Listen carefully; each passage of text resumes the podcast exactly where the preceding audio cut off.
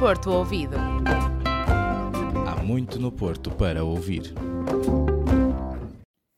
Olá, sejam bem-vindos a mais um programa do Porto Ouvido. No programa desta semana, eu, Bruna Pinheiro, juntamente com a Gabriela Silva e a Mafalda Bom Pastor, trazemos uma homenagem à arte de rua. Desde o artesanato inusitado até à criação de música usando legumes. Fizemos ainda um itinerário de arte de rua. Para a reportagem, eu, Bruna Pinheiro, fui à Feira de Artesanato da Batalha. Encontrei a portuense Lourdes Caldas. Juntamente com o seu marido, Aristides Caldas, criam peças invulgares e criativas. Lourdes e Aristides têm como artigo principal as malas, mas não são acessórios comuns. Fazem as malas usando telefones antigos e rádios. Como é que se lembraram de tal coisa? Lourdes Caldas explicou-nos a origem da ideia.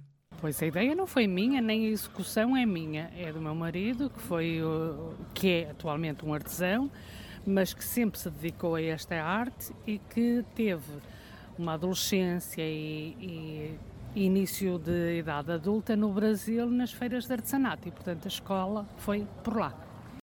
Seguida, Lourdes explica-nos como funciona a produção e venda das peças. Uma coisa que está inativa, que não funciona e, e pô-la a funcionar com outra hum, função. Quisemos também perceber a adesão do público a esta proposta de moda arrojada. Ah, sim, tem.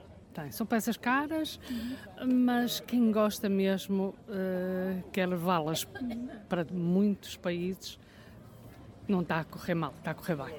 Percebemos que a ciência artesanal é a que serve como mote para esta produção. Do artesanato, do trabalho, do, da minúcia, do detalhe. Desventrar a peça toda por dentro uhum. e forrá-la e pô-la confortável e depois ouvir a admiração das pessoas. Isso, é também, isso também é uma forma de, de pagamento. Observamos uma grande diversidade cultural entre o público-alvo desde Canadá, uh, Estados Unidos, uh, diferentes países que já tiveram contacto com feiras com peças também muito excêntricas e continuarem a, a admirarem-se é porque é mesmo um bocadinho diferente. Mas então, em que ocasiões são utilizadas estas malas tão criativas? Os meus clientes, as minhas meninas da Polónia, né, andam com isso nas viagens que fazem para Amsterdã, para, para sítios onde uh, a excentricidade impera, não é? É um bocado isso, quer dizer, para eventos de moda. Para, eu gosto de gente que, que esteja do, do outro lado da linha. É. Tivemos curiosidade em perceber qual a característica mais marcante dos compradores das malas. O meu público-alvo é aquele que que se está a marimbar para as críticas. Olha que doido, olha que doida, não querem saber. Apetece-lhes desfilar por Santa Catarina com uma carteira feita de um rádio dos anos 70, 80 e vão. Pesado, desconfortável, mas vão. Como forma de persuasão das pessoas, Lourdes explica-nos a razão pela qual se deve investir nesta arte. Têm que vir cá e devem vir porque nós não nos cingimos só às malas e àquilo que já está agora. De repente aparece uma peça que eu encontro num antiquário, num, numa quase lixeirinha e transforma de forma que a pessoa possa utilizar como acessório de moda. A Banca de Lourdes e do seu marido Aristides é um exemplo da criatividade que há no Porto. Na Praça da Batalha, muitos são os artesãos que expõem o seu trabalho todos os dias. Que a arte de rua engloba muitas vertentes já é sabido. O que muitos não sabem é que até com legumes se pode fazer arte de rua. Esta semana, na Música à Moda do Porto, eu, Bruna Pinheiro, falei com António Bento, um artista de rua que utiliza legumes para criar música.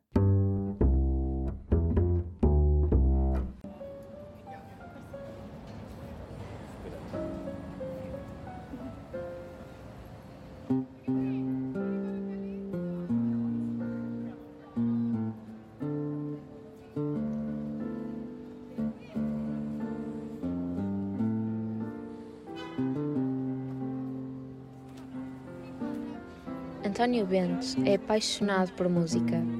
Já tocou violoncelo nas ruas, mas descobriu que é possível musicar qualquer objeto. Agora, espanta os portuenses e turistas com os seus legumes musicais. Qual será a magia por trás disto? Chamo-me António, sou músico de rua há quase 3 anos.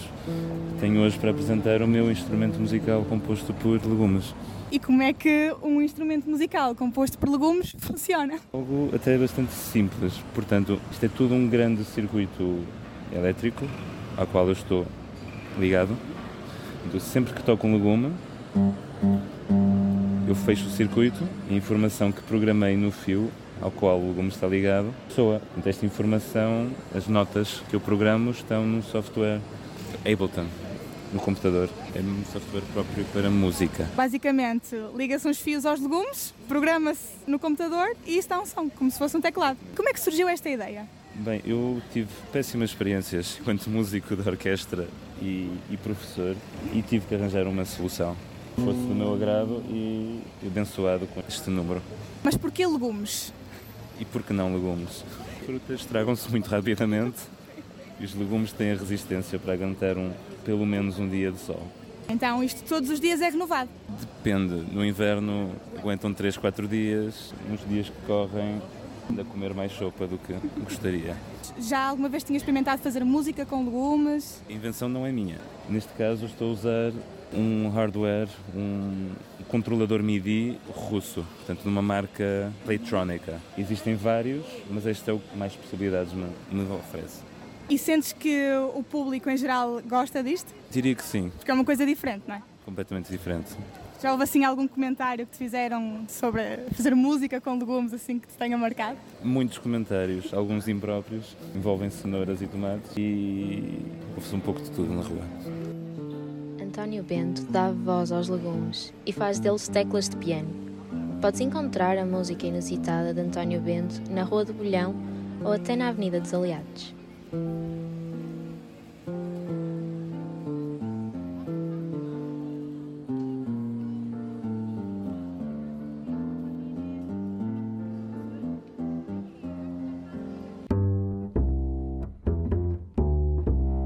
A arte está em todo o lado, até onde menos esperamos.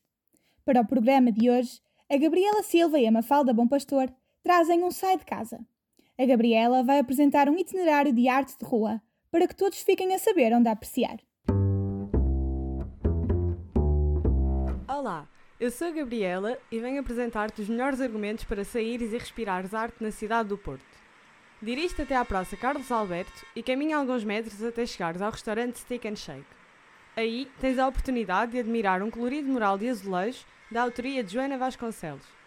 A seguir, contempla uma pintura de 150 metros quadrados em homenagem a Dom Quixote e Sancho Panza. Apanha um metro e sai na Estação da Trindade. Nesta vanguardista estação, destaca-se o grande mural de Mr. Dio e Azul Luzá. A alguns metros, vais encontrar o Café Bar Candelabro. Se tens interesse em saber mais sobre publicidade no século XX, vais adorar lá estar. Como próxima paragem obrigatória, aconselhamos o Mercado do Bolhão, que também reflete a arte urbana na cidade. A poucos minutos daí, encontras a Capela de Santa Catarina, uma construção do final do século XVIII, famosa pelos seus azulejos. Caminhando alguns minutos até à Rua das Flores, podes terminar apreciando duas das pinturas mais significativas numa das mais emblemáticas ruas da cidade. Então, consegui convencer-te a contemplar a veia artística do Porto? Basta andares pelas artérias da cidade. Eu cá não vou ficar em casa. Sais também? E é com uma autêntica celebração da arte da Invicta que termina mais um programa do Porto Ouvido. Voltaremos em breve, sempre com o mote de alegrar a vossa semana. Porto Ouvido. Há muito no Porto para ouvir.